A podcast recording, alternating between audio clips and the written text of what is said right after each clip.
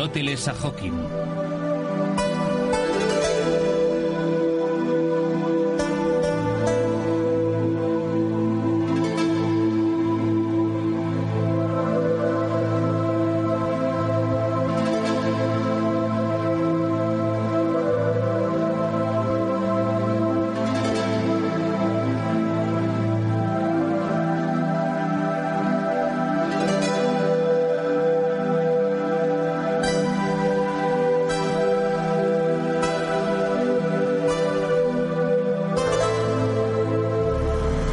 Clásica y contemporánea de la cosmogonía.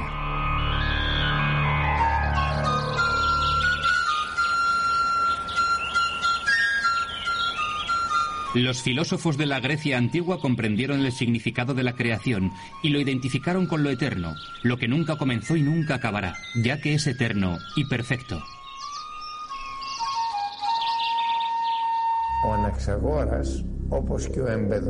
Anaxagoras, Anaxagoras. Y Empédocles en el siglo V a.C. dijeron respecto al ser que nada se convierte en ser y nada puede llegar a ser no ser. El ser no tiene comienzo ni fin y es cualitativamente inmutable. Lo que las personas llaman vida y muerte no es otra cosa que la separación de los elementos de la materia, que con respecto a ellos son incorruptibles. Sin embargo, si son incorruptibles e inmutables, ¿cómo puede ser que del pan que comemos formemos carne, huesos, venas, sangre, pelo y demás? Esa pregunta lleva a Anaxágoras a la explicación de que en cada sustancia coexisten desde el principio otras sustancias similares a ella que se encuentran en todas partes. Anaxágoras llega a la conclusión de que los elementos de la materia no son solo tierra, aire, fuego y agua, sino que son infinitos. Y no solo son infinitos en número, sino en divisibilidad. En el microcosmos siempre existe un elemento menor que los elementos pequeños. Y en el macrocosmos de los planetas y las estrellas, siempre existe una magnitud de materia compuesta mayor que la anterior. Tanto Anaxágoras como Empédocles creen que los elementos de la naturaleza son sustancias eternas e inmutables. Esto les lleva a la conclusión de que no tienen un movimiento propio, sino que la causa de su movimiento es el espíritu, la mente que gobierna la totalidad del mundo. La mente, como planteó Anaxágoras, es la combinación de dos cosas, el poder intelectual y el alma. El alma constituye la causa del movimiento de todas las cosas, y no solo mueve la materia, sino que al mismo tiempo la ordena y dirige. La mente es única, igual a sí misma, autosuficiente, omnipotente, omnisciente, omnipresente, eterna. De este modo el gran sabio griego descubrió la esencia espiritual pura que encarna los poderes del uno, el uno y único Dios, abstraído de la actividad dinámica del todo. El todo existe cuando el uno se contempla a sí mismo, pero exteriorizando sus pensamientos. El gran sabio griego Demócrito observó la formación del mundo bajo el prisma de la teología científica a finales del siglo V antes de Cristo y a principios del siglo IV antes de Cristo. Comprometido con la física, la matemática, la medicina, la psicología, la lógica, la ética, la tecnología y especialmente con los poderes ocultos de la lengua griega, aquel consumado pensador especulativo llegó a creer que se sentía mejor con un nuevo descubrimiento que si le concediesen el trono de Persia. El origen del conocimiento es el mundo perceptible, siendo la mente su base. Demócrito cree y añade que la suma de la materia es constante. La materia consta de partes que son incalculablemente pequeñas. El génesis y la corrupción unen y liberan esas partes. En la progresión del génesis a la decadencia y de la decadencia al génesis, la ley que se mantiene es semejantes con semejantes. Si aceptamos este punto de vista, llegamos a la conclusión de que vivimos en un mundo eterno, cuya sustancia incluye la totalidad de la materia y cuya esencia incluye el espíritu hacia el que tiende. El universo de los antiguos griegos es teocrático. Es teocrático porque está sujeto a unas reglas, porque es matemático, geométrico, simétrico, armonioso, químico, completo y sobre todo animado. El movimiento automático de todas las cosas demuestra su autopropósito, el alma. En la cima de toda la creación se encuentra el hombre. Su pensamiento es parte del todo. Su alma es parte del universo. El hombre desde los diferentes observatorios de investigaciones científicas y teúrgicas lucha por redimir la agonía de su alma. La ciencia intenta demostrar que la materia contiene ley independientemente de la divinidad y que la divinidad actúa como vengadora, preparada para condenar al fuego eterno a cualquiera que la niegue. Así que tenemos en nuestro tiempo dos fuerzas increíblemente enormes que luchan entre sí en una interminable guerra de ilusiones. La religión sin pruebas y la ciencia sin esperanza. El puente que puede unir estos dos grandes opuestos se llama teología científica. La religión dentro de la ciencia, la ciencia dentro de la religión. La relación del hombre con Dios. Si la comunidad científica acepta la idea de un universo que existe y funciona por orden divina, entonces el avance hacia la investigación e interpretación del espacio y el tiempo será progresivamente estable y estará bien documentado. Si la Iglesia Católica, que representa la religión más grande del mundo occidental, acepta la idea de que la búsqueda de los ideales del cristianismo y del mundo divino en general está basada en hechos científicos, y partiendo de esa base llega a verdades trascendentales que son idealistas, pero al mismo tiempo geométricas y matemáticas, con proporciones y simetrías, entonces el puente entre la ciencia y la religión será el paso del mundo material al espiritual. Busqué la soledad para adentrarme en el mundo de las ideas trascendentales en las únicas y altísimas rocas de Meteora. Dejé mi vista vagar sobre las masas rocosas, coronadas por monasterios bizantinos.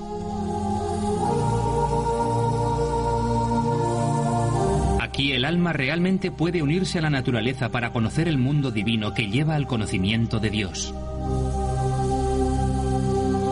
Lo primero que se me pasó por la cabeza fue el dicho de Jesús en el Evangelio de San Juan.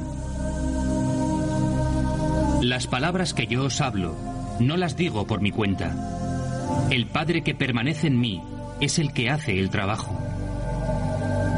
El Padre del que habla Jesucristo expresa la dimensión espiritual que cubre el espacio y el tiempo, en el que el universo vive, existe y se mueve. El Padre actúa, pero a través del Hijo. A través del Hijo Cristo actúa el infinito poder del Padre. Todo puede ocurrir en este mundo a través de Jesucristo. Él, el Uno, realiza milagros solo para sanar a los enfermos y revivir a los muertos, para transmitir al entendimiento humano el mensaje de la autoridad de Dios sobre la vida y la muerte. La progresión de Dios hombre tras su muerte era la unión de su alma con la del propio Dios. Cristo nos dice, la progresión de Dios hombre tras su muerte era la unión de su alma con la del propio Dios. Su resurrección fue la unificación de la luz de su alma con la luz del Padre. Y esto constituye el manto espiritual de todo lo que existe dentro del mismo todo y al mismo tiempo fuera de él.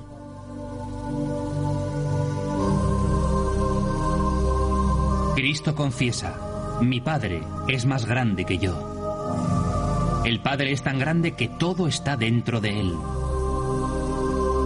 El Padre no es descrito como el más grande, primordial, eterno, porque todas esas propiedades están dentro de Él y el lenguaje todavía no ha llegado a su infinito poder.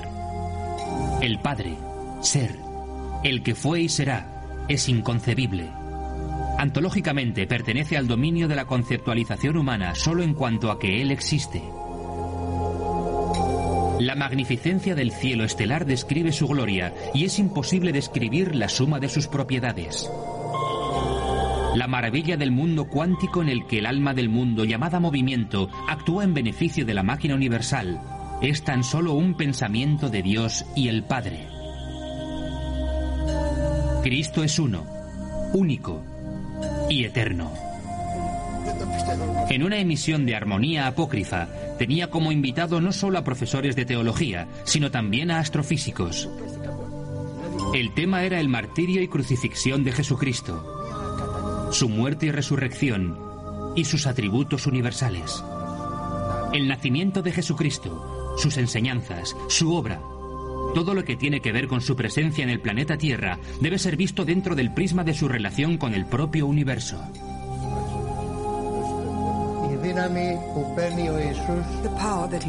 El poder que él toma de Dios y el Padre, realizando milagros y venciendo a la misma muerte, reside principalmente en su naturaleza humana.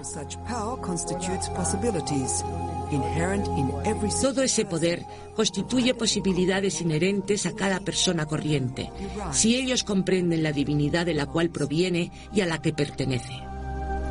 Puede que el hombre en relación con el Hijo constituya un prototipo. Todos los científicos se decantan por este punto de vista. Y seguramente la conclusión a la que se llega es que el hombre, como modelo original del Hijo de Dios, no tiene como misión intentar descubrir a Dios, sino especialmente esforzarse por unirse a Él porque el propio hombre es parte de la sustancia de Dios. Esta unificación sitúa al ser humano como ser divino, de lo que se concluye que el propio hombre puede vencer incluso a la muerte. Llegado a este límite, el papel principal lo juega el alma del hombre. El alma tiene la exclusiva posibilidad de llevar a cabo la divinización, de adquirir el poder del Hijo, que proviene del Padre y que pertenece a toda la raza humana. En el Evangelio de San Juan leemos la palabra de Cristo. Que todos sean uno como tú, Padre, estás en mí y yo en ti, sean también uno en nosotros. Aquí se confirma que el hombre no es solo la corona de la creación, sino que es al mismo tiempo su consumación como parte del mismo Dios. El hombre, Jesús y el Padre son uno.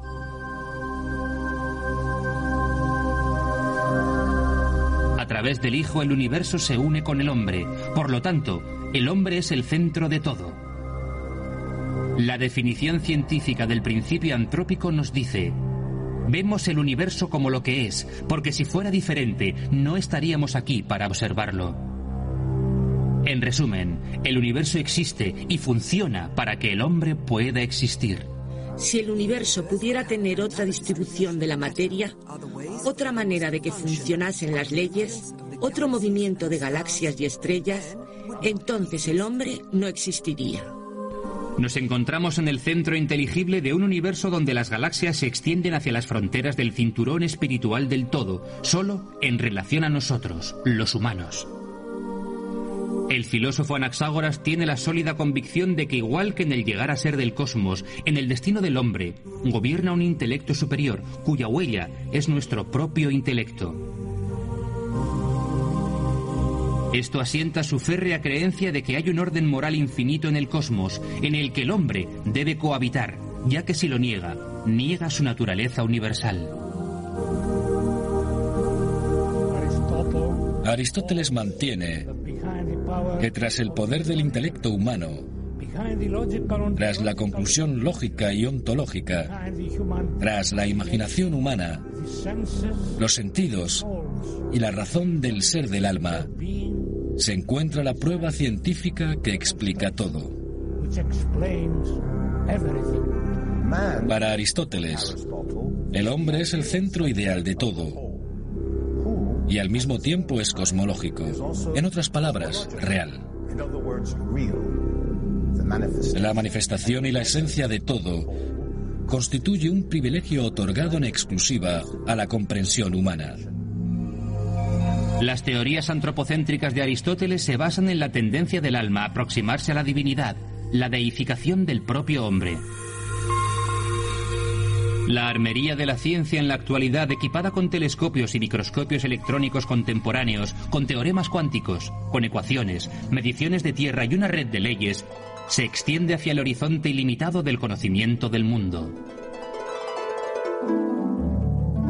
Si los investigadores de todo el planeta creen que vivimos en un universo que es teocrático y antropocéntrico, en un universo cuyas leyes se basan en el Padre, el Hijo y el Espíritu Santo, la extensión del Padre y portador de la naturaleza del Espíritu Santo, entonces la investigación acerca de la estructura del cosmos, el espacio y el tiempo, mediante cómputos y ecuaciones, se dirige no solo a estudiar el cuerpo del universo, sino especialmente su esencia, el espíritu del que proviene.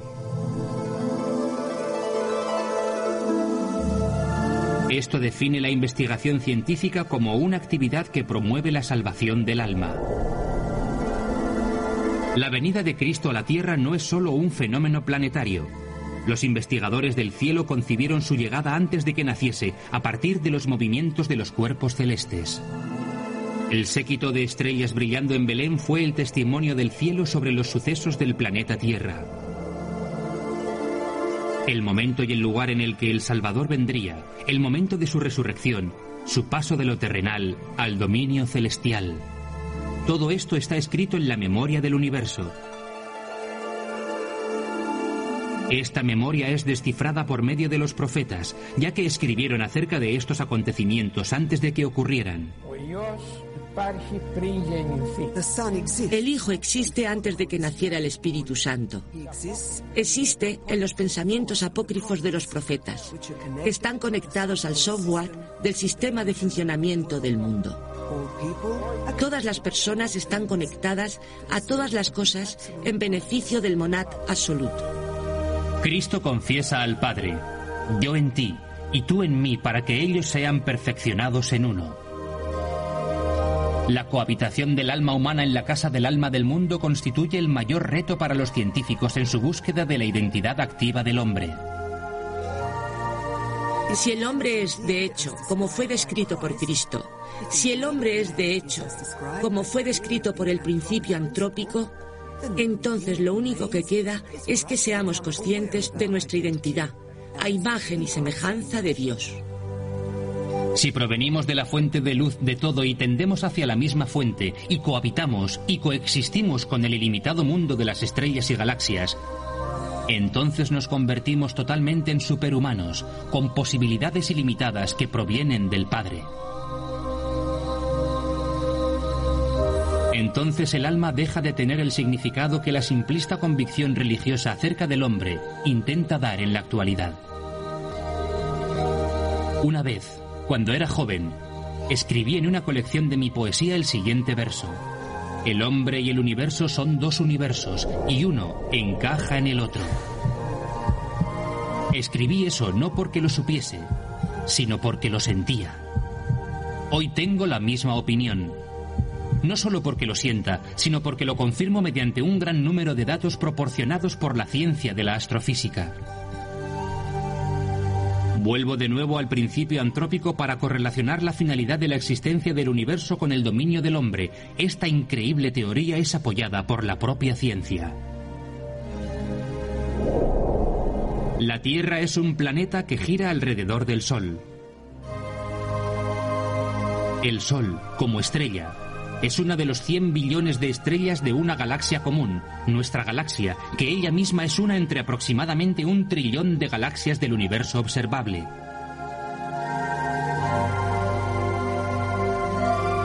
Según el sólido principio antrópico, que es aceptado por la comunidad científica internacional, toda esa construcción universal existe para que nosotros los humanos podamos existir. Es totalmente cierto que nuestro sistema solar existe y se mueve precisamente como se mueve en beneficio de la existencia del hombre. Si los movimientos y proporciones fueran un poco diferentes, sería imposible que existiera el hombre en el planeta Tierra. Lo mismo pasa con la totalidad de nuestra galaxia, ya que la previa generación de estrellas fue indispensable para la creación de los elementos más pesados que completan la armonía de sus proporciones. Sin embargo, el milagro de las proporciones y simetrías de nuestra galaxia palidece en relación con otras galaxias que se extienden por todo el universo observable y continúan en beneficio del hombre, y ciertamente hasta un nivel de precisión tal que la sorpresa que acompaña la verificación de este hecho se convierte en sobrecogimiento. Por ejemplo, si la carga eléctrica del electrón fuera tan solo ligeramente mayor o menor, las estrellas podrían convertir el hidrógeno y el Sol el carbono y el oxígeno para que no crearan las explosiones requeridas. Para asegurarse que la gravedad no se desplomase, el ritmo de expansión del universo ha sido diseñado con una precisión tan extrema que siempre estará en su ritmo crítico. En la búsqueda de la existencia de la ley perfecta en cada manifestación del microcosmos y macrocosmos, concluimos con seguridad que el universo existe por el bien del hombre y que el hombre existe por el bien del universo. Esta relación del hombre y el universo es la base que apoya que el hombre no es un simple pensamiento de Dios, sino que Dios lo situó en la cima de la creación porque el hombre es parte de Dios escondido dentro del uno monádico. Jesucristo en el Evangelio de San Juan nos dice, Como tú, Padre, estás en mí, y yo en ti, que también ellos estén en nosotros. Aquí Jesús confirma que el Padre, el Hijo y el hombre pertenecen al mismo monad, el uno. Y Jesús continúa, también les di a ellos la gloria que me diste, para que sean uno, como nosotros somos uno. Yo en ti y tú en mí, para que ellos sean perfeccionados en uno.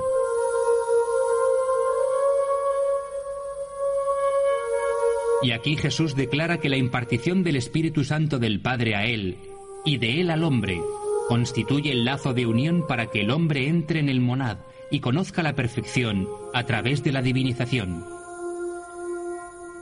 Esta interpretación metafísica del uno que el Cristo teantrópico invoca en su comunicación con el Padre, en su contenido filosófico, ha sido concebida por la sabiduría de los antiguos griegos. El filósofo neoplatónico Plotino enseña a sus alumnos que las tres sustancias primarias de todas las cosas son el uno, la mente y el alma. Del uno nace el mundo de la mente, y de la mente el mundo del alma, que es la creadora de todos los seres del mundo y completa el llegar a ser universal. Después de esto, todas las cosas vuelven al uno primario y todas pertenecen a él, ya que el todo está dentro de él. El uno, que expresa el significado de la divinidad, es único y se encuentra separado de todos los seres. Está más allá de la sustancia. La mente universal, que emana del uno, es simple y doble, ya que ella misma es sujeto y objeto de especulación. El mundo del alma que proviene del uno es una esencia divina. Tiene vida dentro de él, es inmortal. Se distribuye por todas partes al mismo tiempo. Es indivisible. Es el principio organizativo del organismo vivo, da vida y movimiento a los cuerpos, es el principio de unidad del cuerpo y el mundo. Todos los seres del mundo, sensorial y mental, deben su ser al uno. El uno no es cuantitativo ni cualitativo. No se mueve ni es estacionario. No podemos pensar en él ni expresarlo. No es un número, pero los números están dentro de él hasta un punto infinito. Para que el alma humana pueda aproximarse al uno, tendrá que dejar todo tras él, ya que el fin último del alma es disolver su ego, sacrificarse en el altar del bien y de lo noble, para vencer al mal mediante su humildad, y de este modo identificarse con el uno.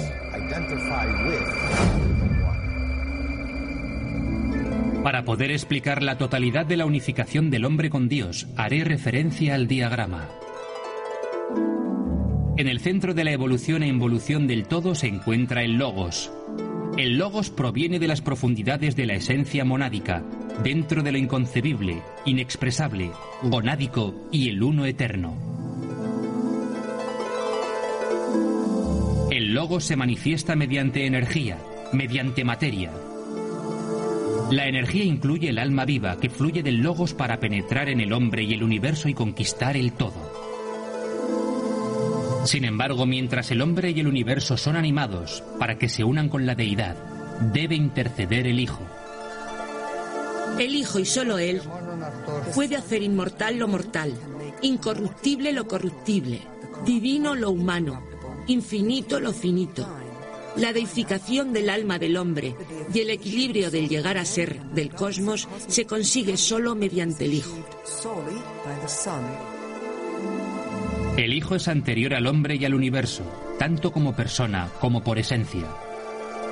Cristo dice en el Gospel de San Juan, Ahora Padre, glorifícame tú, junto a ti, con la gloria que tenía a tu lado antes que el mundo fuese.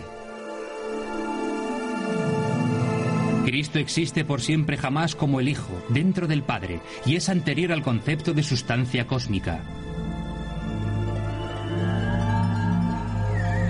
La relación del Hijo y el hombre, el alma y el logos, se demuestra mediante las inmutables leyes físicas que fluyen a partir de la manifestación del Padre. En el interior de las profundidades del átomo de la materia, la máquina cósmica, de una manera única y repetible, transforma el alma a través del logos en movimiento, la energía del llegar a ser. En el interior del átomo cuyos elementos constitutivos son los electrones, protones y neutrones, la energía y el movimiento prevalecen.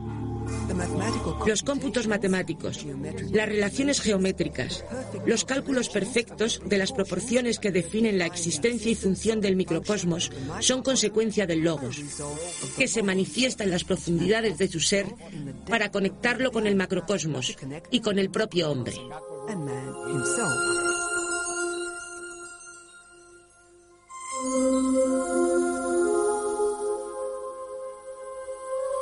En cada manifestación de una ley, el mismo Dios se manifiesta.